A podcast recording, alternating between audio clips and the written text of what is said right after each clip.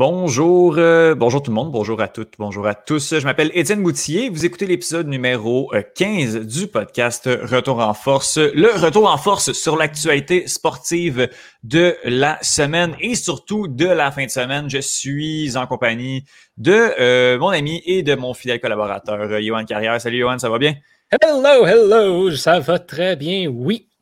Je n'étais pas supposé être là cette semaine. À pied levé, hein? Johan était supposé prendre une petite pause, mais euh, ça finalement. Se peut, ça se peut que mes interventions soient un petit peu moins planifiées. J'ai commis à peu près 15 euh, minutes pour euh, me préparer après mon cours de tout à l'heure, donc je m'en excuse d'avance. Moi, je, moi on ne fera pas exprès que tu n'as pas commencé à te préparer pendant ton cours non plus.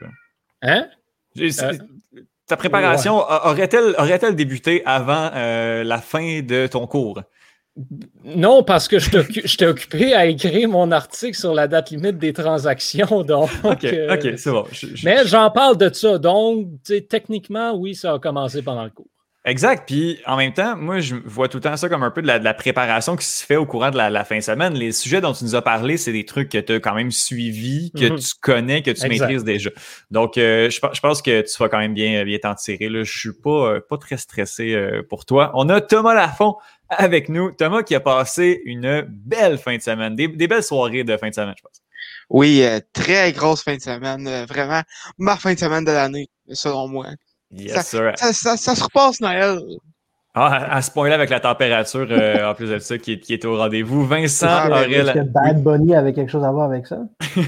Ah, il en faisait partie, en tout cas. Vous avez entendu la voix de Vincent Aurélana Pépin. Salut Vincent, ça va bien? Bon matin, ça va bien, vous? Oui. Oh! Gros lundi? Non, pas du tout. Je me réveille C'est correct, c'est correct. J'ai euh, vraiment compté une belle énergie euh, aujourd'hui. Puis justement, on va commencer avec, euh, avec Johan qui, qui s'est lancé de quelques prédictions à, d'un bout à l'autre euh, la semaine dernière en parlant du Masters. Finalement, on était tous les deux un peu à côté de la traque. ça a mal viré, ma prédiction. des, fois, j'en sors des pas pires. Cette fois-ci, j'étais complètement à côté de la traque, comme on dit. Euh, oui, donc c'était le, ben, le, tournoi des maîtres en fin de semaine euh, sur le circuit de la PGA, donc au golf. Tournoi qui, qui a commencé jeudi dernier, qui s'est conclu dimanche. Donc, euh, ben, hier, nous, on enregistre le lundi, bien sûr, pour voir la maison. C'est mardi, c'était en fin de semaine, euh, peu importe. Et euh, ben, d'un bout à l'autre, la semaine dernière, j'avais dit que si j'avais un 2 à mettre, je le mettais sur Dustin Johnson ou Justin Thomas. oups! Dustin Johnson, en fait, c'est pas trop compliqué. Il n'a même pas fait la coupe. Donc, euh, ce que ça veut dire, c'est qu'en fait, il, n'a pas, pas obtenu un assez bon score pour se qualifier pour les rondes de la fin de semaine. Il a donc été éliminé dès vendredi. Euh, performance assez désastreuse pour lui. Et Justin Thomas a terminé au 21e rang euh, avec un. Ben, il, a, fait, il a terminé égal. Il a, scoré even, donc son score cumulatif est de zéro. Petite déception de ce côté-là aussi, là, Thomas, qui, euh, qui, connaissait une très bonne saison jusque-là. Et euh, ben, en partant, euh, après, le, la première ronde du tournoi, on avait Justin Rose qui était, était le meneur et qui a été le meneur pendant un bon bout de temps, était le meneur également à la suite des deux premières rondes. après samedi, était encore, était encore dans le coup. Malheureusement, ça s'est vraiment pas bien passé pour lui. Il a malheureusement complété en quatrième ronde avec un, score de plus 2 euh, ce qui l'a amené à un cumulatif de moins 5, ce qui n'a pas été euh, suffisant pour l'emporter. La victoire est plutôt allée au japonais Hideki Matsuyama, qui a terminé avec un score de moins 10 en dépit d'une performance de plus 1 lors de la quatrième ronde. Donc, n'a pas très bien joué, surtout au premier trou pour, ouvrir, euh, pour ouvrir la quatrième ronde dimanche. Ça ne s'est pas très bien passé a cependant été en mesure de s'appuyer sur l'avance qu'il avait bâtie lors de sa, lors de sa performance exceptionnelle en, troisième ronde. Et ben, ça a été euh, tout juste assez pour aller chercher la victoire aux dépens de Will Zalatoris, euh, qui a terminé avec moins 9. Donc, un, final, une, victoire par un coup seulement, une victoire à l'arraché pour Matsuyama, qui devient le premier japonais de l'histoire à remporter le, tournoi des maîtres. C'est assez important de le souligner. Une, belle fin de semaine pour le golf et pour le golf japonais. On va souligner également la, performance de Corey Connors, le Canadien, qui euh, jusqu'à dimanche, en fait, se trouvait parmi les meneurs, était à quelques coups de la tête, était quatrième même à un moment donné. Lui non plus n'a pas connu une, ronde du tonnerre le dimanche, un plus 2 qui lui a, malheureusement forcé à se terminer avec un moins 4 au cumulatif, termine au huitième rang pour, euh, pour le tournoi au total. On, félicite d'ailleurs pendant, que tout le monde avait une, mauvaise ronde dimanche. John Ram, lui, avec son cumulatif de moins 6, euh, qui était grâce à son score de moins 6 de dimanche, lui a permis de se hisser au cinquième rang. Euh, as-tu des nouvelles de Bryson de Chambo? Oh là là là là là là. Oui, excuse-moi, je te prends de cours un peu. non, non, non, ben, j'étais prêt, puis j'espérais que tu me, poses cette question. Bryson de Chambo est en train de s'établir euh, dans mon livre à moi comme étant le golfeur le plus non constant euh, que j'ai vu de ma vie, je pense. dans ce même tournoi, euh, Bryson DeChambeau, euh, je me souviens plus exactement euh, de tous ses scores, mais est allé ouvrir avec genre un plus 2 jeudi, est allé scorer moins 5, je crois, vendredi.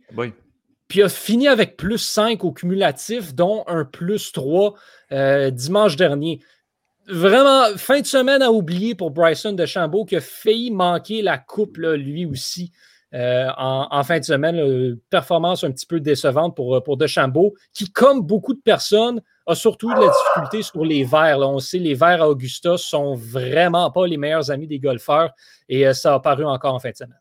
Mm-hmm. Vincent, avais-tu une question? Je, euh, je, vois ta main levée. Yes, il faut que je parle un petit peu de Bryson DeChambeau avant qu'on passe à quelques autres petits points sur le Masters avant de passer à autre chose. Euh, Bryson DeChambeau, je pense que la raison pour, une raison qui pourrait expliquer ses piètres performances au Masters d'Itoriment, c'est que c'est un gars extrêmement scientifique dans son approche du golf. Lui, il prend en considération la rotation de la Terre dans ses shots. C'est extrêmement mathématique, c'est mm-hmm. extrêmement cartésien. Donc, dans tous les autres terrains, quand il donne aux participants un booklet avec les, verges, les distances, puis toutes les indications un peu du terrain. The Masters ne fait pas ça. Fait que Bryson DeChambeau, il arrive, il arrive à Augusta National, puis il n'y a pas les distances nécessaires, il n'y a pas les, données nécessaires pour faire tous ces calculs mathématiques dans sa tête quand il fait ses shots. Fait que ça, je pense que c'est une des, probablement la grosse raison, je crois, pour laquelle il ne performe pas très bien à Augusta. Autre chose, Yohan Carrière. As-tu vu euh, le, caddie de Hideki, l'humilité japonaise à son summum, le caddie de Hideki Matsuyama, faire un, salut au terrain mm-hmm. à 18e trou. Ouais, c'est. Euh, adoré ça. Un, superbe moment, euh, comme je disais, pour, pour le golf japonais, qui a, et ça, ben, l'image que tu mentionnes, son caddie qui, euh, qui le salue au 18e trou. Quel beau moment, sérieusement. On ne peut pas. il y a des années où ces tournois-là, ça, se termine un peu dans la controverse, ça se termine à l'arrache-pied. Il y a des golfeurs, des fois, que tu dis, ah, je sais pas, on ne peut pas ne pas être content pour Matsuyama mm-hmm. Mm-hmm. Euh, après, après cette victoire-là. un, très belle fin de semaine pour, pour le golf, mm-hmm. assurément, qui a mis en valeur des noms qu'on connaissait peut-être moins aussi. Matsuyama en est un. Justin Rose qui et pas toujours parmi, euh, parmi les golfeurs qu'on entend le plus parler. Connors également, le Canadien. Euh, les mauvaises performances des Johnson, des DeChambeau et, compagnie a fait qu'on a pu voir des golfeurs qu'on voyait moins habituellement. Et ça, c'est une très bonne chose pour la PGA. Très, très cool. Donc, événement de, bonne facture au, au, final. Bobby Lashley, Kevin Owens, Shayna Baszler sont des noms que vous avez peut-être entendus, peut-être suivis. Si vous avez regardé euh, euh, WrestleMania 37, euh, j'ai regardé un peu qu'est-ce qui s'était passé parce que bon, Thomas m'en avait, me l'avait vendu, la passion dans la voix, les, étoiles dans les yeux. qu'est-ce qui s'est passé? Viens de faire un compte rendu un peu, Thomas, de, toute cette situation-là, de, tout cet événement-là au final. Ben, premièrement, WrestleMania 37 a très mal commencé, alors que, je sais pas si vous avez vu, mais dans la région de Tampa, il y avait une très grosse tempête et euh, la première soirée, samedi, a commencé à 40 minutes de retard oh, à cause à cause qu'il pleuvait puis qu'il y avait beaucoup de fans. Il y a d'ailleurs eu des drapeaux, euh, des, des, des, petits euh, des, euh, des en carton qui, qui, sont, qui sont envolés au vent. C'est donc pas un très bon départ. Mm-hmm. Euh, par contre, euh, côté lutte, euh, c'est très bon. T'as as Bobby Lashley qui a, qui a, conservé son titre de WWE face à Drew McIntyre. D'ailleurs, victoire convaincante de Lashley, lui qui a rapporté en mettant KO McIntyre avec sa soumission à un faux Nelson, euh, ce, qui, est assez très, ce qui est assez convaincant. Il y a également euh, Bianca Belair qui a remporté le titre euh, euh féminin de SmackDown, elle qui a remporté le Royal, Rumble en janvier. C'est d'ailleurs la première fois que, que deux femmes noires s'affrontaient pour le titre dans l'histoire de WWE. En plus, c'était le main event de, de la soirée de samedi, donc un très un très bel, un très bel événement. Euh, je peux ajouter. Vas-y, vas-y. Ça, ça, c'en est un autre euh, des, des, beaux exemples. Tu sais, je parlais avec Matsuyama, premier japonais. On a eu également le premier main event avec deux femmes, euh, deux femmes noires à, WrestleMania. On s'en va vers le progrès. Ça, ça démontre que ben, on, on veut peut-être faire bouger les choses et la WWE qui vient s'inscrire dans ces associations euh, de sport, entre guillemets, qui, euh, font les pas pour euh, amener, amener le, le, sport ou le divertissement, amener leurs produits au prochain niveau, amener de l'avant, un beau pas de l'avant. Je pense qu'on peut donner une bonne main d'applaudissement à la WWE pour ça. Exactement. C'est seulement le deuxième main event euh, euh, de femmes de l'histoire de WrestleMania. Le premier, euh, c'était c'était ça deux ans, alors que c'était Becky Lynch, Ronda Rousey et Charlotte Flair dans ce triple threat pour les deux titres féminins de la WWE. Donc, seulement un deuxième main event. Mais je sais que c'est que, c'est pas ça que vous voulez, que, que vous voulez savoir samedi. Vous voulez savoir ce qui s'est passé avec Bad Bunny. ouais. Ouais. Bad, Bunny, Bad Bunny, finalement, luttait dans un match euh, par équipe avec, avec Damien Priest contre Thomas et John Morrison. Très, décision euh, très sage de la part de, du BSE parce que ça le protégeait ça, ça, ça mettait pas, euh, c'est une mauvaise expression, mais on the spot euh, pour, euh, pour à, à, performer euh, au-dessus de ses capacités. Puis honnêtement, je pense que je suis prêt à, lui donner le titre de meilleure de, meilleure célébrité dans un match de lutte, alors que il, il était, il, m'a surpris carrément. il a fait un, il a fait des, des moves assez impressionnants, dont un, un Panama, un Panama Sunrise en dehors du, ring. Ça, c'est un, un, move assez compliqué que même plusieurs, euh, plusieurs lutteurs expérimentés euh, n'ont pas réussi à faire. D'ailleurs, chapeau euh, à ses entraîneurs Drew Gulak et Matt Bloom du, centre d'entraînement de la WWE qui, qui, ont réussi à, à bien entraîner pendant quatre mois seulement. voici. Ben, moi, j'ai une question à te poser là, par, rapport à, par rapport à ça, parce que c'est un commentaire qui est revenu beaucoup, notamment sur les réseaux sociaux à quel point est-ce que Bad Bunny, parce que je veux dire, moi aussi, m'a quand même surpris, a bien performé, certes, mais je me demande à quel point c'était tout son travail ou s'il ne se faisait pas un peu carry des fois par, euh, par ses adversaires. C'est un, un, point qu'on a abordé là, dans, dans l'article qu'on a sorti, euh, que des fois, des bons lutteurs faisaient bien paraître leurs adversaires. J'ai l'impression qu'à plusieurs moments, euh, c'était pas nécessairement Bad Bunny qui était bon, mais qui paraissait bien parce que ses adversaires avaient, une certaine capacité à faire bien paraître ses mouvements à lui. Ben, c'est sûr que dans euh, surtout avec des éditeurs assez expérimentés comme inexpérimentés comme Bad Bunny. Euh, ce, qui, ce, qui, va être bien, c'est mettre avec des éditeurs expérimentés qui, qui, connaissent sa business, un peu comme un peu comme Thomas, euh, qui va qui, qui va les, les carry. C'est sûr que c'est fait que c'est fait de carry, mais c'est un peu ça le but de la lutte. Donc, euh, donc c'est pas nécessairement une mauvaise chose. Fait que si on mettait un débutant comme moi avec des gens expérimentés comme toi et Johan dans un ring, est-ce que je serais capable de faire un Panama, Panama Sunrise? Euh, non, parce que, écoute, euh, côté euh, training de lutte, j'en ai aucun. Donc. Mais j'ai. ok, non, rien. J'ai vu des, des, combats. Je vois un 2 contre 1, Vincent contre Johan et Thomas, puis j'ai aimé ça. Juste l'image de la bataille. on, s'organise ça après la pandémie. Là, oh, wow. un, combat de lutte du ah, ben club école. Le, ah, seul move de lutte. gala de lutte du club école. On fait un fundraiser avec ça.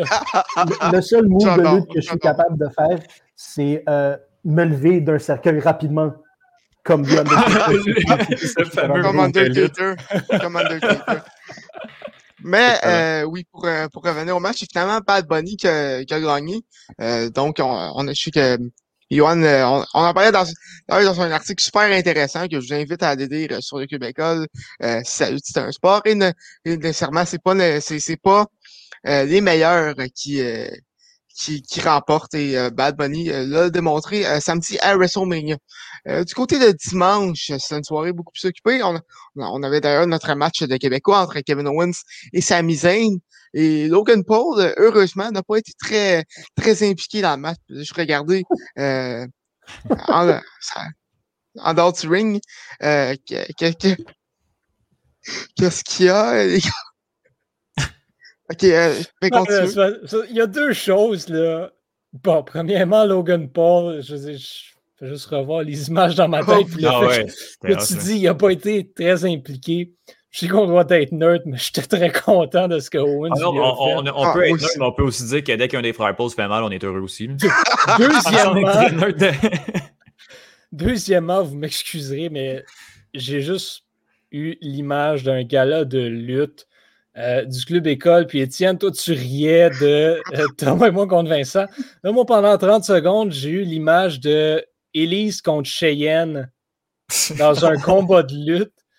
Je disais que ça se pourrait que ça finisse mal. Il y, a, il, y a de quoi à faire pour vrai. au moins, euh, quitte à pas le faire, mais faire le line-up. Je voyais. Il faudrait faire au moins un line-up pour s'imaginer ça pourrait ressembler à quoi. pour le poisson d'avril, on aurait dû faire ça. Ah ouais. Prochain. Euh, donc, oui. Euh, ce match-là, euh, personnellement, j'en aurais pris. J'en aurais pris plus, puis je sais que la plupart des amateurs de lutte au Québec en auraient pris plus, mais bon, c'était c'était d'ailleurs un excellent un excellent combat, le meilleur que, que ce que allait nous donner de ces deux-là. Euh, vraiment, ils ont tout ils ont tout laissé sur, sur le ring, c'est digne de leur meilleur match sur, sur, le circuit indépendant. et ça, c'est Kevin qui a finalement gagné. Et après le match, il a fait un stunner à Logan Paul, oh. à la grande joie euh, de Johan et de Sienne. euh, et dans. Euh, non, non, vas-y, vas-y, continue. Ouais. Et dans le main event de la soirée, c'est Roman Reigns euh, qui, a, qui, a, conservé son titre face à Diane Bryan et à Edge. Euh, D'ailleurs, la décision qui me surprend un peu, je voyais un changement de titre, mais bon, ça, je vais vous, faire parler au compte de, au compte de trois. Euh, vraiment un, un match que j'ai adoré, un excellent match. Un peu en toutes mes attentes, mais mes attentes étaient très élevées. Donc, un excellent match tout de même. Yeah. ben, merci. Là, là, Thomas, pendant que tu parlais, j'ai triché un peu. Puis là, je viens d'aller m'abonner euh, au WWE Network. Puis mm-hmm. euh, j'ai vu que gratuitement, les premiers WrestleMania sont disponibles. Puis en tout cas, à cause de ben, toi. à cause de toi. sont tous, euh, tous, tous les Raw, tous les SmackDown, tous ah. les, vieux pay-per-view, les WrestleMania. Il y a même, il y a même des, des, des, des émissions euh, produites par WWE qui, qui vont aller dans l'arrière-scène sur des, sur des gros matchs et tout ça. C'est, c'est, vraiment une mine d'or. Quand, quand, quand, quand j'ai dit que c'était une mine d'or euh, à, à deux bout à l'autre, je, je, je, je niaisais pas. On, on, va pas se mentir. un samedi soir, un peu pompette puis un petit peu fatigué, un gala de lutte, il n'y a pas grand meilleur divertissement que ça. Ben, c'est Écoute, que... Euh, ah, écoute, moi, j'écoute ça à jeun, puis euh, avec, euh, avec le plus d'attention possible. on, pourrait, on pourrait avoir un débat, moi et Thomas, là-dessus. Moi, je, je vais dire qu'un bon gala UFC aussi, ça ferait, ça ben le boulot. Mais on, est, on est un peu, il y a une parenté quand même entre les deux, entre les deux disciplines, assurément. c'est le ridicule de la WWE qui vient balancer la chose. Oui, oui. Vincent? Oh, grosse nouvelle, chaud de la presse. Euh, Julian Edelman vient de pull un James Harden. C'est-à-dire qu'il a pas trop mangé de frites, trop d'ailes de poulet, il est devenu gros, puis il est sorti de sa shape parce que les, il a manqué un examen physique, puis les Patriotes viennent de le libérer de son contrat. Ben oui, toi. Tu me Yep. Ben oui, toi. Yes. Tampa ben Bay, Julien s'en vient. J'ai aucune idée de quoi vous parlez, mais OK. OK, tu sais, Tom Brady, là, avec, Les, euh, avec les Patriots, ben, il passait tout le temps le ballon à Gronkowski ou un autre gars. Cet autre gars-là, c'est celui dont Vincent vient de parler. OK, OK, OK. Oh, wow. James Harden, il est sorti, il s'est fait sortir de Houston en devenant gros et en jouant moins bien parce qu'il avait pris du poids et il, était, il avait perdu sa bonne shape. Julian Edelman a sûrement juste fait la même chose. Il, parce qu'il a manqué un examen physique. Il a échoué un examen physique. Ah ouais, quand même. Quand même. Euh, on va continuer avec toi, euh, euh, avec toi Vincent, parce que des 76ers de Philadelphie au Piston de Détroit en passant par le Heat de Miami et les Raptors de Toronto, tu nous fais un portrait du classement de l'association S de la NBA et j'ai bien hâte de t'entendre là-dessus. Oui, c'est ça. j'ai fait une petite analyse rapide de, la conférence Ouest la semaine passée, puis là, je fais la même chose, si on veut, pour l'Est. Puis l'Est dans la NBA, c'est pas mal comme. C'est comme euh, l'Inde avant l'article 15 de la Constitution en 1950, c'est-à-dire qu'il y a un système de castes que tout le monde comprend, que tout le monde voit. Puis en haut de la pyramide des castes, dans la NBA Est, donc, il y a la caste des Brahmanes, donc les personnes religieuses, la caste supérieure. On parle de Philly, Brooklyn, Milwaukee. All Brooklyn vient de devenir Brooklyn vient de devenir le favori pour le titre de la NBA ils ont un arsenal offensif qu'on n'a jamais vu dans l'histoire de la Ligue. Durant, Irving, Harden sont tous des marqueurs élites. Puis il y avait des inquiétudes au début de la saison comme quoi ça n'allait pas fonctionner parce que les trois avaient besoin du ballon pour être performants. Euh, c'était des inquiétudes non fondées. On voit maintenant qu'ils sont amplement capables d'être efficaces, pas nécessairement en isolation, mais en coupant vers le filet sans la balle dans leurs mains. C'est impressionnant en masse avec ces gars-là qui sont sur le terrain, qui attirent tellement d'attention, ça, des, défensives adverses, ça ouvre le jeu pour des gars comme Joe Harris, Jeff Green, Nick Claxton, qui ont la liberté de prendre des tirs vraiment faciles. Donc, eux deviennent vraiment, vraiment efficaces. Puis maintenant qui ont rajouté Blake Griffin puis Lamarcus Aldridge, ils ont encore plus l'embarras du choix. J'ai regardé beaucoup, beaucoup les Nets jouer cette saison. Puis avant la semaine passée, Allô? Avant la semaine passée, ils n'avaient pas joué dans le post une seule fois. Puis la semaine passée, il y avait un match pendant lequel ils ont post-up Lamarcus Aldridge dans la bouteille trois fois de suite. Donc l'autre équipe a même été obligée de le doubler. Lamarcus Aldridge, c'est la sixième ou la septième option à Brooklyn. Quand c'est rendu que l'autre équipe doit doubler ta sixième ou ta septième option, c'est des problèmes, c'est des mauvaises nouvelles pour le reste de la ligue. Euh, MB est revenu à Philadelphie, donc là, ils sont devenus des aspirants sérieux au trône. Personne ne peut le garder dans la ligue. Ben Simmons peut garder tout le monde dans la ligue. Donc, ça va revenir à est-ce que les, les centres puis les alliés forts des Nets vont être capables de garder Embiid? Je pense que la réponse, c'est non. Donc, ça va juste être des shootouts. Ça va être des matchs. S'ils se rencontrent à série, ça va être des matchs, on parle de 120 à 125. Ça va être excitant à souhait. Milwaukee, c'est une des meilleures équipes défensives de la ligue à part Ben Simmons, la seule personne qui est pas mal capable de ralentir Kyrie Irving et James Harden joue pour les Bucks, c'est Drew Holiday. Donc, ça, c'était une mauvaise décision des Pelicans de laisser partir dans la saison morte. Euh, contre Brooklyn, ça reviendrait à OK, ben, on va laisser Giannis Antetokounmpo compter autant qu'il veut, puis on va vous regarder dans les yeux, puis on va vous dire bon, ben, Drew Holiday puis Chris Middleton doivent compter autant de points que Kyrie Irving et James Harden bonne chance. Ça risque pas d'arriver.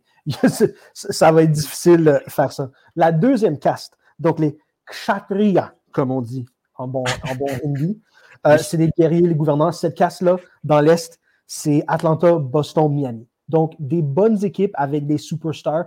On parle de Jimmy Butler, Trey Young, Jason Tatum, Jalen Brown, mais que dans une série de sept matchs, vont pas vraiment inquiéter la caste supérieure il y a très peu d'équipes comme Atlanta qui sont capables de virer nucléaire de la game de, la ligne de trois points. Semaine passée, les Hawks contre les Pélicans en troisième période ont été 11 en 11 derrière la ligne de trois points. C'est euh, un record de l'histoire de la Ligue. C'est très rare qu'une équipe est capable de faire ça. Par contre, c'est impossible de faire ça quatre matchs de suite ou de, de, faire ça plusieurs fois dans une série de sept matchs. Donc, ils ne sont pas très inquiétants. Boston, si Kemba Walker était capable de revenir à sa forme à la forme qu'il avait à Charlotte, Boston sauterait dans la case supérieure, deviendrait un Brahman.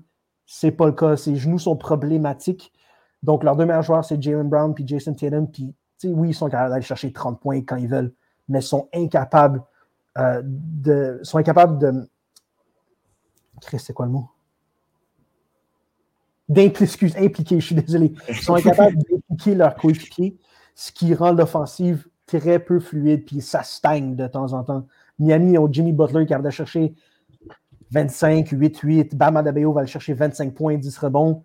Et donc, pour eux, tout va dépendre de Tyler Hero qui a régressé cette saison, mais qui a montré des choses très prometteuses dans la bulle à Orlando. Et ça va revenir à Oladipo. Est-ce que Victor Oladipo est capable de performer comme il l'a fait pour Indiana il y a une couple d'années, puis pour Orlando il y a encore plus, il y a encore plus longtemps que ça? Euh, la casse d'après, c'est euh, les vaillichasses, donc les agriculteurs, les commerçants. On a quatre équipes Charlotte, New York, Indiana, Chicago. Je vais juste parler de Charlotte. Ils sont jeunes. Euh, avec LaMelo Ball, je pense qu'il y aurait une chance de se rendre dans les séries. Mais maintenant qu'ils ont perdu LaMelo, leur meilleur joueur, c'est Gordon Hayward et Terry Rozier. C'est pas ça qu'il faut pour faire du bruit dans les séries éliminatoires. C'est pas suffisant. Euh, Indiana, j'étais certain aller faire les séries. Depuis l'arrivée de Caris LeVert, c'est la débandale. Caris LeVert est arrivé là et il a dit non, non, non, votre idée de faire rouler l'offensive fluide à travers le centre avec des belles passes de Domantas Zabonis. Moi, j'aime pas ça. Je vais prendre 20 tirs par match. Ça a tout chamboulé, ça ne fonctionnera pas. Quatrième cast, Cleveland, Washington, Toronto, des équipes pour lesquelles ça va pas très bien, mais pour lesquelles on peut voir des lueurs d'espoir. Toronto, euh, je me suis prononcé il y a une couple de semaines sur l'échange Gary Trent, Norman Powell. Je pensais que c'était pas particulièrement une bonne décision, euh, coup pas, j'avais tort. C'était excellent. Gary Trent, défensivement, est extraordinaire et il est en train de montrer qu'offensivement, il y a autant de talent que Norman Powell. Ça, c'était une très bonne décision de Masai Ujiri. Boucher est en train de monter le niveau offensivement, défensivement. Oui, on n'en parlera même pas. Euh, Washington, on pensait que Russell Westbrook était cuit. Euh, c'est pas le cas. il est en train de dominer. Il est en train de poster des, statistiques de 22, 8, 8. C'est ahurissant ce qu'il est en train de faire. Cleveland euh, sont jeunes, on voit des lueurs d'espoir. Puis euh, la casse, dernière casse, la cinquième casse, les intouchables. Donc Orlando puis Détroit, ça, on n'en parle même pas parce que ça n'en vaut pas la peine. Oups, cool, pardon, mon micro. je, suis, désolé. Non, il n'y a, aucun problème. C'est très intéressant justement de, savoir, d'avoir un, état des lieux euh, avec avec les, différentes castes. Si vous, avez des questions euh, sur les castes, une équipe pourrait monter et descendre de castes, gênez-vous pas. On dirait euh, un, mélange entre une chronique sportive et une présentation orale de, euh, J'adore, merci beaucoup. Merci beaucoup, Vincent. petite parenthèse sur le CF Montréal qui va commencer sa saison samedi prochain contre le Toronto FC. C'est à 14h. Euh, c'est du côté de Miami, effectivement, parce que euh, l'ancien Impact de Montréal, qui est, désormais le club de foot Montréal, euh, s'est isolé à Miami pour pouvoir jouer des matchs. Et parlant de Miami, je vais saluer l'ami Nilton George qui a sorti l'info comme quoi que l'Inter Miami voudrait se départir de Mathias Pellegrini, euh, Mathias Pellegrini, c'est probablement un des plus grands prospects euh, argentins. A 21 ans, a eu une saison un peu décevante en MLS l'année dernière, mais là, euh, l'Inter, l'Inter Miami a de la difficulté avec la gestion des, de ses contrats et a quatre joueurs désignés. au début de la saison, l'équipe doit en avoir trois. Donc, le, le, dire, Impact, le CF Montréal est intéressé à, en acquérir un des trois, un des quatre en euh, Mathias Pellegrini. Donc, ça va être à suivre. Et la saison MLS qui commence officiellement, euh, c'est le 16 avril, c'est vendredi. Euh, vendredi à, contre, à 8 heures pardon, entre le Dynamo de Houston et le Earthquakes de San Jose, la saison MLS qui va commencer. On a bien hâte de voir ça. Vincent. Est-ce a quelqu'un qui est capable d'arrêter les, les Timbers de Portland? Les Timbers de Portland, euh, mais euh, je crois que c'est les... Écoute, euh, puis je vais vous inviter à aller, écouter le prochain épisode de Retour, de, de Retour en force, oui, ben oui, de l'écouter, mais de d'un bout à l'autre où ça va être un spécial CF Montréal, mais on va également parler de la MLS. Honnêtement, je me suis vraiment désintéressé de la MLS dans les dernières années. dans la dernière année, je pourrais pas Euh, je pourrais pas vous dire euh, qui, euh, qui est une force en présence. Euh, je, vais, m'informer cette semaine pour être prêt puis pour, pour la suivre. Mais Portland et, Seattle, les deux équipes qui sont un peu dans, dans le même coin, c'est des puissances année après année puis réussissent tout le temps à s'en sortir. pas si mal que ça. Surtout Sanders et Seattle qui a gagné plusieurs Coupes MLS dans les dernières années. Donc oui. Est-ce qu'ils font ça avec leur club école? Parce que moi, dans ma tête, Portland et Seattle, nord-ouest des États-Unis, c'est pas vraiment des destinations pour les agents libres. Fait qu'ils font ça avec leur club école, j'imagine? Euh, un peu de, un peu du repêchage, euh, mm-hmm. oui. Euh, puis on, a vu l'impact surtout avec Seattle d'aller chercher un gars comme, je crois qu'il s'appelle Lodero, Nicolas Lodero, qui est un milieu offensif assez incroyable. Juste son acquisition a tout changé le visage de l'équipe. Mais c'est vrai, on est allé chercher beaucoup de, gars via le repêchage. On a très très bien repêché du côté des, des Sanders et Seattle. Ça a beaucoup aidé ça, effectivement. Euh, on va euh, continuer du côté de, de Carrière. Aujourd'hui, ça a été une très grosse journée. Euh, la date limite des échanges dans la Ligue nationale de hockey. le Canadien de Montréal a légèrement bougé, comme on mm-hmm. dirait. mais sinon, il y a beaucoup, beaucoup. Ben, il y a eu quand même beaucoup d'échanges, même s'il n'y a pas eu de grands coups d'éclat. Sidney Crosby n'a pas changé d'adresse. Non, Sidney Crosby n'a pas changé d'adresse, effectivement. il, y a eu des, il y a eu des gros noms qui, qui ont bougé. des gros noms est un terme relatif. Là, par moment, il faut faire attention. Mais euh, on a quand même eu des échanges assez intéressants. Ce qu'il y a de spécial cette année, c'est bien sûr la COVID-19. Tout ce qui touche euh, le confinement, ça rend des fois certaines transactions un petit peu plus difficiles. Euh, donc, ben, cette année, on a eu des échanges qui ont. Euh, la, période des échanges a commencé un petit peu plus tôt. On peut remonter euh, jusqu'à l'échange entre, euh, le, Canadien de Montréal et les Sabres de Buffalo qui a amené Eric Stahl à Montréal. ça, ça a été réalisé plus tôt en raison de la période de, de, quarantaine obligatoire. Donc, toutes les, pas mal toutes les, les transactions qui impliquent une équipe canadienne ont majoritairement été réalisés euh, dans les derniers jours. Donc, euh, surtout hier, donc dimanche, euh, ça a été une journée particulièrement intéressante. Et ben, lundi, bien sûr, dès, les premières heures du matin, ça a commencé à débouler. On a eu une petite période de break. Puis, puis vers, vers 2-3 heures, ça, a commencé à débouler encore à nouveau. Donc, qu'est-ce qu'on a comme, comme transaction? Ben, on va commencer avec, avec le Canadien de Montréal. Montréal qui est allé, euh, qui est allé du côté de la profondeur en défensive. Donc, euh, premièrement, euh, les Canadiens ont transigé avec les Red Wings de Détroit pour aller chercher le défenseur John Merrill.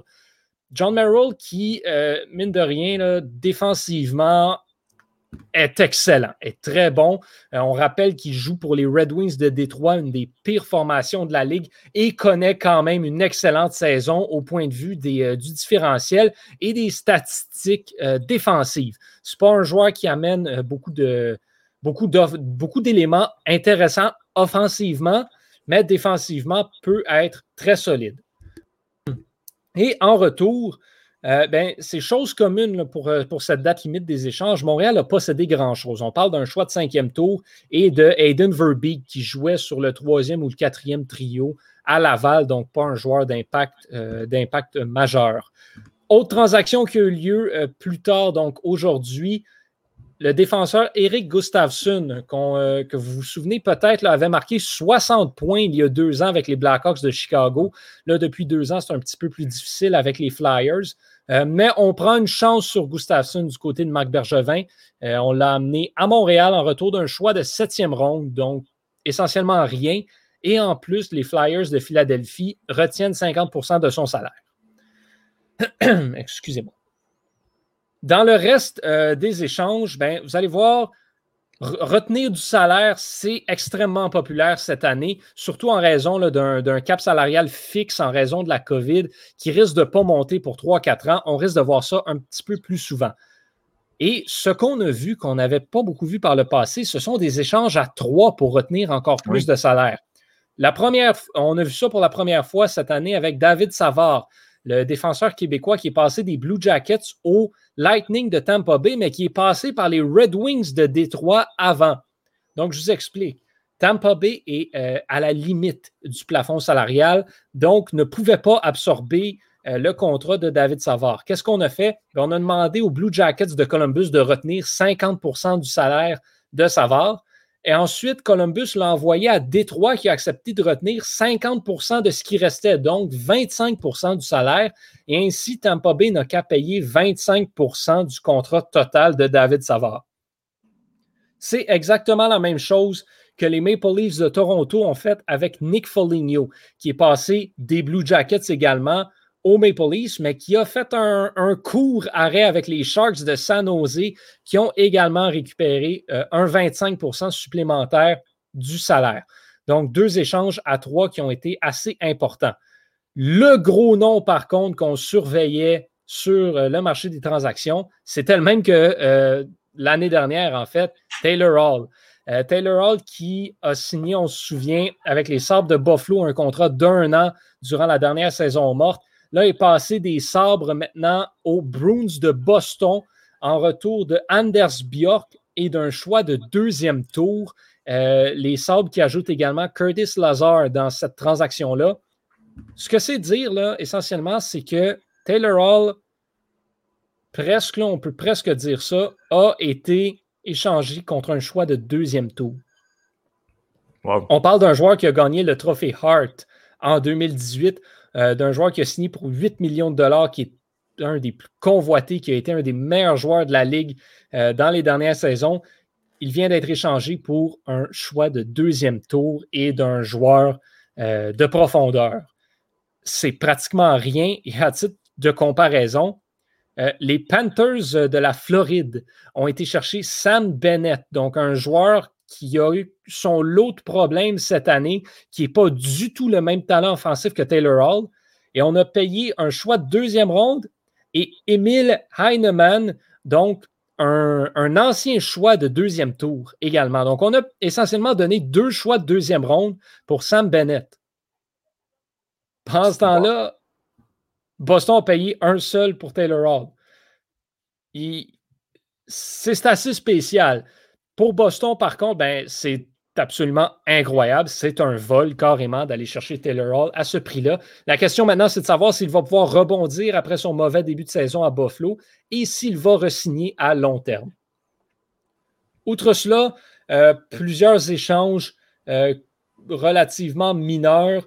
Euh, L'Avalanche du Colorado qui fait une bonne transaction en allant chercher Devin Dubnik pour seconder Philippe Grubauer. Euh, dans les filets. Un ancien du Canadien, Jordy Ben, qui passe des Canucks de Vancouver aux Jets de Winnipeg.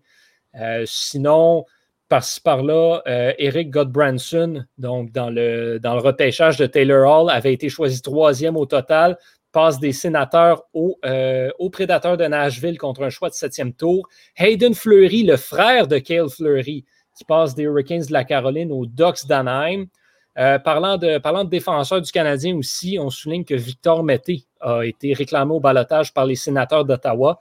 Et finalement, euh, dans les dernières heures de la date euh, de la limite des échanges, Anthony Manta, le Québécois, dans un échange monstre, est passé des Red Wings de Détroit aux Capitals de Washington en retour de Jacob Vrana, Richard Panic, un choix de premier tour cette année et un choix de deuxième tour l'année prochaine. Euh, les Capitals qui ont mis le paquet, je ne suis pas certain que Anthony Manta euh, valait tout ce, que, tout ce que Détroit a reçu, mais euh, une bonne chose pour, pour Eiserman et pour Manta aussi, qui, pour qui c'est difficile par moment à Détroit, là, va peut-être pouvoir se relancer avec une des meilleures formations du circuit. Vincent? Yeah. Um, ça n'aurait pas été intelligent. Taylor Hall, c'est un gagnant du Trophy Hart. Il a coûté mm-hmm. un choix de deuxième ronde ça n'aurait pas été intelligent ou visionnaire d'offrir Cole Caulfield pour Taylor Hall ou quelque chose comme ça? Est-ce que vous avez crié après?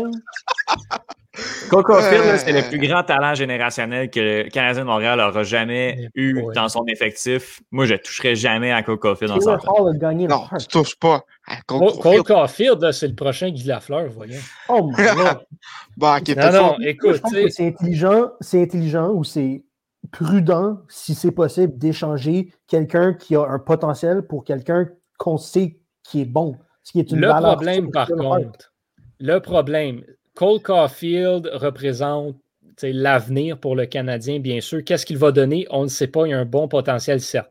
Taylor Hall, Le problème, n'a pas la meilleure réputation du monde au, niveau de, au niveau de la chambre des joueurs et a connu des difficultés. Oui, a gagné le trophée Hart en 2018, mais depuis été énormément blessé, a connu des baisses de production. Cette année, c'est deux buts seulement avec Buffalo. Taylor Hall va avoir 30 ans aussi à la fin de la saison. C'est pas à négliger. On parle d'un joueur qui arrive dans la fin de ses meilleures années quand même. Qui, pourrit tout ce qui touche depuis qu'il a quitté les Oilers. Puis même. Ouais. Pour, pour, le Canadien, ça aurait pu être intéressant d'aller chercher Taylor Hall. C'était pas possible en raison de son contrat. C'était pas un mhm. joueur qui fitait dans l'effectif. Donner Cole Caulfield, ça n'aurait pas été euh, une, une, bonne solution, surtout pour un Taylor Hall qui a un contrat d'un an c'est pas garanti qu'il va ah, signer à la fin de l'année. Donc, tu aurais mm-hmm. potentiellement perdu Cole Caulfield pour 20 matchs de Taylor Hall. Yeah, ok, non, ça fait du sens. Ça, puis l'équivalent euh, de l'échange à Montréal, c'est comme si, si, le Canadien avait donné à l'armée puis un choix de deuxième round. Puis même là, troisième round considérant les, les, mm-hmm. les, places, les places au repêchage. Donc, euh, écoute, j'aurais, j'aurais été loin d'un Gold Caulfield. j'avoue, j'avoue, ouais, je comprends ce que tu veux dire, comme quoi que c'est un peu cher payé, mais je pense qu'il y avait beaucoup un enjeu de, de plafond salarial. Là, on rit un peu de Cole ouais. Mais euh, suivez, euh, suivez la prochaine fois qu'il s'en va aux toilettes. Il y a huit, euh, huit articles qui vont sortir sur, euh, sur le prochain caca de Cole mais ça vous intéresse. On a fini l'épisode de Retour en force la semaine dernière et il y a une bombe qui a explosé dans le monde du football américain, de la NFL. une, mon équipe favorite, une des pires équipes de la Ligue de l'année dernière, les Jets de New York sont allés chercher finalement un corps arrière et Thomas Lafont en discute avec nous. Ouais, euh, juste pour euh, juste pour nous déranger, euh, les Jets ont décidé de sortir la nouvelle juste après la fin de l'enregistrement de, Retour Force. La, la, semaine passée, mais ça ne nous empêche pas d'en parler quand même. donc, Sam Bradford, Sam Bradford, Sam Darnold a, été, échangé aux Panthers de la Caroline en retour de, choix de d'un choix de, de, de, deuxième tour en 2022 un choix de sixième tour en 2021 et d'un choix de quatrième tour en 2022. On sait que les Jets ont une euh, repêche au deuxième rang euh, lors du repêchage et on se demandait si euh, il allait, il allait y aller avec un nouveau carrière ou s'il allait plus y aller avec un avec un joueur de position offensive.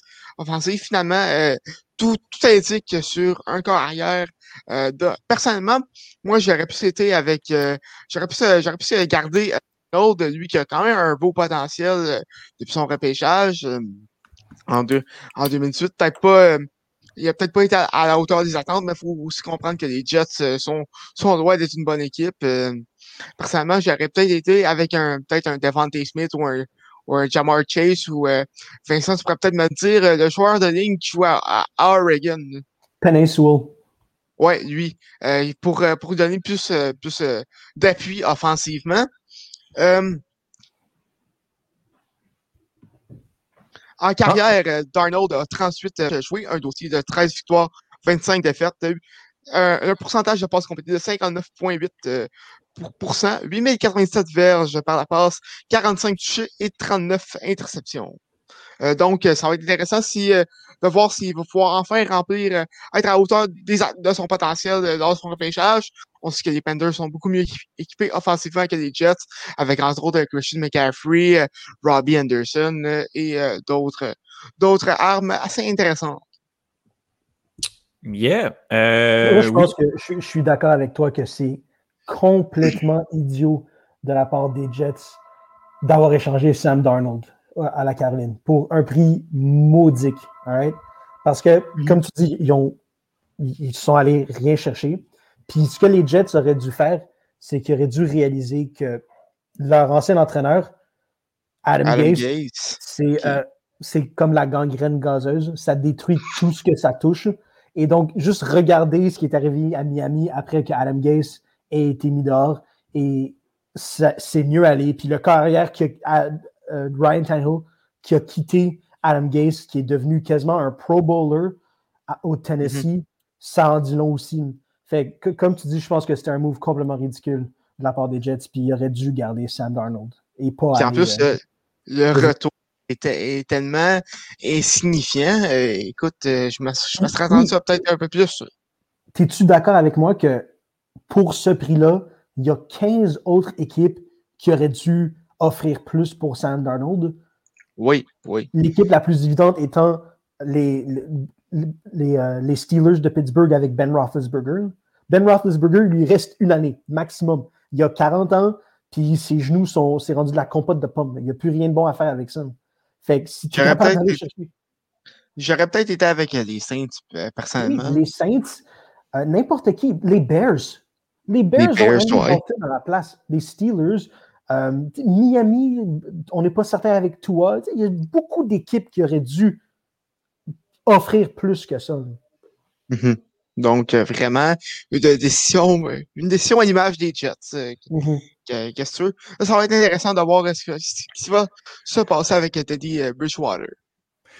Bien, euh, bien hâte de voir ça. Dans, dans cet échange-là un peu controversé, il y a eu un choix de sixième ronde au repêchage 2021 euh, de la NFL qui va se tenir le 29 euh, avril, donc dans deux semaines. Et puis, Vincent, de ce que je comprends, tu nous fais un, un, portrait, un état des lieux des corps arrière qui pour des prospects qui pourraient être repêchés, c'est ça? Oui, une des raisons justement Thomas parle de l'échange des Jets, mais une des raisons pour lesquelles les Jets se sont permis de faire cet échange-là, c'est parce que la classe de carrière au repêchage cette année est aussi profonde et aussi bonne qu'on l'a jamais vu. Il y a eu 1993 avec Elway, Marino, euh, Jim Kelly. Il y a eu 2003 avec euh, Eli Manning, Ben Roethlisberger. 2004, 2004. pardon, avec euh, Manning, Roethlisberger et Phil Rivers. Il y a eu une coupe d'années avec Baker Mayfield, Josh Rosen, Sam Darnold, Lamar Jackson puis Josh Allen. Puis il y a cette année où il y en a beaucoup, beaucoup, beaucoup de bons. Il y, a, évidemment Trevor Lawrence qui va être pris numéro un par les Jaguars de Jacksonville. Ce gars-là, c'est, le meilleur prospect, c'est le meilleur potentiel qu'on a vu probablement depuis John Elway en 93. C'est historique les choses qu'il a faites. Il est grand, 6 pieds 5, peut courir comme le vent, lance avec précision, est capable de, de définir les blitz des défensives opposées, de les décortiquer, de changer le jeu au bon moment. Il can't miss. Il va être incroyable pendant 20 ans. Il va faire un milliard de dollars, ce gars-là. Il est fou. Ensuite, les Jets sont fixés sur un gars qui s'appelle Zach Wilson. C'est un carrière d'une petite école en, euh, mormone dans l'État de Utah, de BYU, Brigham Young University. Je compare Zach Wilson. Les gens comparent Zach Wilson à Patrick Mahomes. Je sais que, ouf, c'est des comparaisons. C'est comme comparer quelqu'un à Sidney Crosby ou c'est comme comparer quelqu'un à Connor McDavid. Il ne faut pas faire ça. Mais les analystes, les experts font cette comparaison. Je ne le vois pas, mais je trouve ça intéressant parce que les deux, Mahomes et Zach Wilson, ont un background. C'est des joueurs de baseball. Donc, leur bras, et c'est de la dynamite. Ils sont capables de lancer une balle 100 000 à l'heure. C'est vraiment impressionnant. Par contre, je, je ne vois pas pourquoi et comment autant d'équipes sont tombées si rapidement et si fortement en amour avec Zach Wilson. Parce que oui, il est capable de lancer une balle 100 000 à l'heure, mais à part ça, il n'y a pas grand-chose. Sa prise décisionnelle à Utah la dernière saison, c'était médiocre au mieux. Puis il ne joue pas dans une conférence particulièrement forte. BYU, c'est le Mountain West Conference. Il va jouer contre, contre des écoles que personne ne connaît. Donc, son niveau de compétition n'était pas particulièrement élevé. Et puis c'est peut-être pour ça qu'il avait l'air impressionnant pendant ces matchs. Je pense que c'est une mauvaise décision des Jets d'aller euh, repêcher Zach Wilson. Ensuite de ça, numéro 3, les, les mots sortant de San Francisco, ou ce qu'on dit à San Francisco, c'est que les San Francisco, c'est que San Francisco, les Niners sont fixés sur Mac Jones, le carrière d'Alabama, qui a eu une saison historique la saison passée, mais c'était une saison on parle d'un gars qui a joué derrière Jalen Hurts et qui a joué derrière toi, toi, toi, toi, toi merde. Toi, Exact, merci beaucoup. C'est un gars qui n'a pas été capable de battre ces autres joueurs-là pour le poste de partant. Donc, ça, je trouve ça extrêmement inquiétant. Oui, il a lancé pour 5000 verges la saison passée, 30 touchés, puis très peu d'interceptions. Mais, tu sais, quand tu lances à des gars comme Devante Smith et Jalen Waddle, qui vont être des choix top 15 au repêchage cette année, qui sont les, les deux, trois meilleurs receveurs dans la ligue, ça fait paraître tout le monde très, très, très, très bien. Moi, je pense que. Puis là, on va passer à, euh, à Justin Fields, qui est le carrière des Buckeyes d'Ohio State, qui, moi, je pense, devrait être facilement le deuxième choix, le deuxième choix au repêchage, mais que pour une raison qui m'échappe, tombe au repêchage. En ce moment, c'est le quatrième prospect à la position de carrière, puis je ne comprendrai jamais ça. On parle d'un gars qui, à chaque année où il a joué à Ohio State, a été excellent. La saison passée, Justin Fields a lancé pour 22 touchés, 6 interceptions, puis la saison avant ça, 41 touchés, 3 interceptions. C'est des chiffres astronomiques dans le Big Ten, dans la conférence avec les meilleures défensives. C'est des choses, c'est des chiffres, des nombres qu'on voit très rarement dans une conférence aussi forte que ça. Puis le gars, en fait, euh, la semaine passée, au euh, Combine, donc au, test physique du repêchage de la NFL, a couru un 4-4, un 40 verges en 4 secondes, 4, 4 centièmes de seconde. C'est complètement fou. C'est des chiffres qu'on n'a pas vus depuis Lamar Jackson. Le gars, a un bras gigantesque. Il est gros. Il a, a des grosses fesses, des grosses jambes. Donc, quand quelqu'un essaie de le sac, quand quelqu'un essaie de le plaquer, les gens rebondissent sur lui. Il y a tous les toutes les, doués, les intangibles, comme on dit en anglais. Tout ce qu'il faut pour être un carrière, un grand carrière efficace comme Ben, Ben Roethlisberger, il les a. Je ne vois pas pourquoi il tomberait à 4. Et maintenant, le dernier mon ami Trey Lance, qui joue pour North Dakota State, dont très peu de gens ont entendu parler. On parle d'un joueur, North Dakota State, c'est la même université où est allé Carson Wentz. On parle d'un gars que, pas la saison passée parce qu'ils n'ont pas joué, mais la saison d'avant, a lancé pour 28 touchés, zéro interception. Et que par la course, a rajouté 1000 verges et 14 touchés. C'est complètement ahurissant comme chiffre. Et ce gars-là partirait après les Mac Jones et Zach Wilson. Le, processus des scouts dans la NFL m'est inconnu. Mais à mon avis, il n'y aurait pas d'excuse pour prendre un gars comme Mac Jones puis Zach Wilson avant des joueurs comme Justin Fields et Trey Lance qui l'ont prouvé année après année dans des grosses écoles contre de la grosse compétition. Alors, je vous avertis tout de suite, encore une fois, je suis préfâché que mes 49ers de San Francisco vont prendre Mac Jones et que les Jets d'Etienne vont prendre Zach Wilson à la place d'un Trey Lance ou de Justin Fields. Je suis vraiment, moi, je suis vraiment content. Au vu de ce que tu dis, euh, mes Jets risquent de, s'en sortir, euh, de s'en sortir pas si mal malgré, malgré le fait que, comme tu disais la dernière fois, ils n'ont pas, euh, ils pas réussi à tanker assez pour aller chercher le, le, le, de première. Ce qui est fou, c'est que ils ont échangé Sam Darnold parce qu'ils ont l'intention d'aller chercher Zach Wilson. Mais Sam Darnold, il y a trois ans, il y a quatre ans, en arrivant au repêchage, c'était un meilleur prospect que Zach Wilson. Sam Darnold est sorti de USC en Californie. Il venait de jouer un Rose Bowl contre Penn State, puis il venait de virer complètement fou. Il était en feu. Il avait joué quatre, cinq matchs exceptionnels, puis il avait joué un Rose Bowl fou.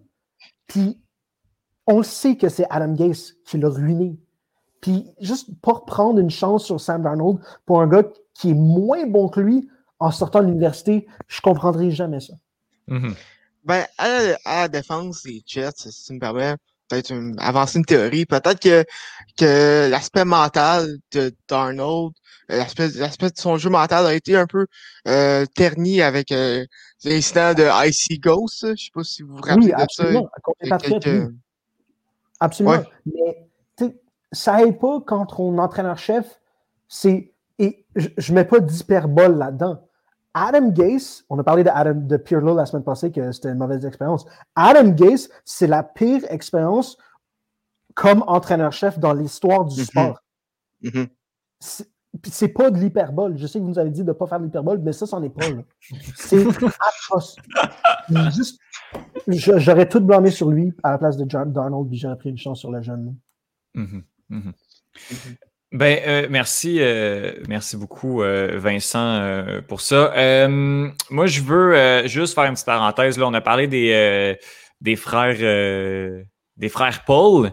Bien, notre ami, ben, il y avait Logan Paul au WrestleMania, mais là, il y a Jake Paul samedi qui va se battre contre Ben Askren je sais pas quoi penser de ce match-up-là. C'est euh, dans l'espèce de, lancer de, freak show que Jake Paul veut, faire, veut lancer. Ben Askren est considéré comme un des pires boxeurs de tous les temps. Euh, dans, les, arts martiaux mix, Ben Askren a aucune boxe.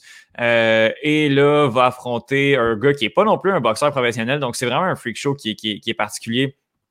Ben Askren, si vous vous rappelez, euh, c'est qui? C'est le gars qui a battu le record pour la défaite la plus rapide de l'histoire de l'UFC. C'est lui qui a mangé le coup de genou d'en face de euh, Georges Masvidal euh, il y a deux ans à peu près. Le combat a duré cinq secondes. Ben Askren a essayé de, de, de, lancer un amené au sol. Masvidal qui a sorti le genou, ça s'est terminé là. Euh, puis ça va être pas mal pour ça qu'on va se rappeler de Ben Askren dans l'UFC. Maintenant, il fait un combat de boxe contre euh, Jake Paul. Je ne sais pas quoi en penser. J'espère juste pour le MMA que Ben Askren va s'en sortir parce que si Jake Paul réussit à outboxer un combattant, euh, ce sera pas une belle, ce sera pas une belle publicité. Donc, je pense que je pense que l'UFC a payé a payé énormément de training à notre ami Ben Askren pour qu'il l'emporte. Ben Askren est à la retraite des arts martiaux mix depuis maintenant deux ans. Euh, un an à peu près. Euh, sur la carte, juste aussi mentionner qu'il y a un autre combattant dans Martial Mix qui fait ses, débuts en boxe. Il s'agit de Frank Mir. Frank Mir, c'est un Jujitsuka. Aucun rapport de se retrouver en boxe. Euh, Frank Mir est un préféré de la maison. ma copine, j'ai payé pour sa fête un caméo de Frank Mir à ma copine. donc, on a une vidéo qui souhaite bonne fête. je trouve ça très drôle. Euh, donc, euh, on l'aime beaucoup. On va faire ses débuts en boxe contre Steve Cunningham. Steve Cunningham euh, est à la retraite. C'est une carte de freak show, de retour de retraite, de gars qui n'ont pas rapport de se battre. c'est un boxeur à la retraite. Qui a un ancien champion qui a une fiche de 29 victoires, 9, 9 défaites et un match nul. Je, vais, je vais regarder parce que ça m'intéresse de voir ces combattants-là en boxe, surtout Frank Mir. Ça va quand même être drôle. Mais comme ça n'a aucun rapport. C'est des gros, des gros freak shows, des gros combats qui ont aucun, qui ont aucun rapport d'être. Euh, c'est du gros spectacle. On est quasiment au niveau de la lutte, du catch ici. Mais euh, je vais quand même regarder, mais je suis pas sûr que je ferai un compte rendu la semaine prochaine à Retour en Force. Donc, je voulais au moins en parler euh, avant de voir le gros shit show qu'ils sont en train de nous faire samedi. Euh, pour terminer, on s'en va du côté. On a couvert beaucoup de, beaucoup de sport euh, cette semaine. On, mm-hmm. va euh, aller du côté du baseball et dans la division S de la nationale. J'ai pas vu ça passer au courant de la semaine, mais ça s'est terminé de façon un peu étrange. Oui, deux, deux fins de match très controversées. je vais vous faire un petit résumé, alors qu'on va y aller plus en détail à la dixième manche plus, tard cette semaine. mais le match entre les, les Mets et les Marlins euh, jeudi. Ils se terminent de manière euh, très très spéciale. Alors que alors que en fin de neuvième manche, euh, les Marlins ont rempli ont rempli les buts pour Michael Conforto. Et Conforto a semblé a semblé se pencher vers une, troisième prise pour se faire atteindre par, par la balle. Et, euh, et c'est ce qui a c'est ce qui a donné la victoire euh, la victoire aux Mets. Euh, donc une décision assez assez discutable, assez suspecte pour reprendre une de mes expressions euh, part de l'arbitre qui n'a qui n'a pas vu, mais donc une, une décision assez assez, spéciale qui, a causé beaucoup de controverses, notamment sur Twitter. également hier hier soir du côté des, dans un match entre les Phillies et euh, les Braves, euh, il y a Alec Bohm qui a scoré en, qui, a, marqué en début de neuvième manche, euh, alors qu'il a été déclaré sauf au marbre sans jamais avoir touché la plaque. même lui, après le match, n'était n'était pas sûr d'avoir d'avoir été bel et bien sauf. Donc, une autre décision controversée. les, les Phillies qui ont finalement remporté le match 7 à 6. et et cette semaine, il y a également eu un match sans point de sûr euh, de la part des Padres de San Diego. C'est la dernière formation à ne pas avoir eu de match euh, sans point de sûr. Euh, c'est Joe, c'est Joe Musgrove euh, qui a réalisé euh, l'exploit. du côté des Padres, c'est une belle histoire, Joe Musgrove, qui était acquis pendant son mort de la part des Padres. Un, petit gars de, de, San Diego en plus.